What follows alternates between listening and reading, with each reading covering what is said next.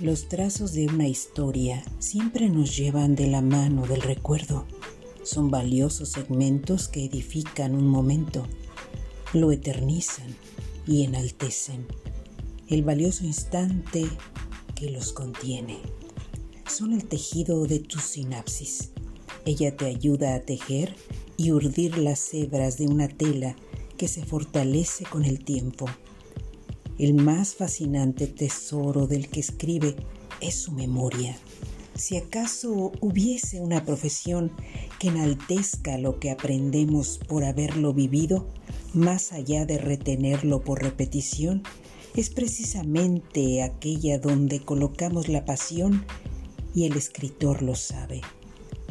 Pero todos somos escritores de nuestra propia vida no importa si dedicas tiempo al papel en blanco o disfrutas de ser el recipiente de tus sentires para compartirlos en vida, en forma oral o acciones varias, siempre te sentirás feliz de vivir para recordar.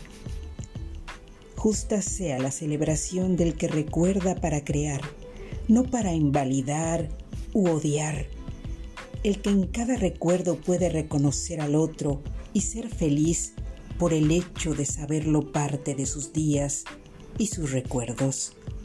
Hagamos de cada momento un recuerdo, seamos la voz de la memoria de todo lo que importa.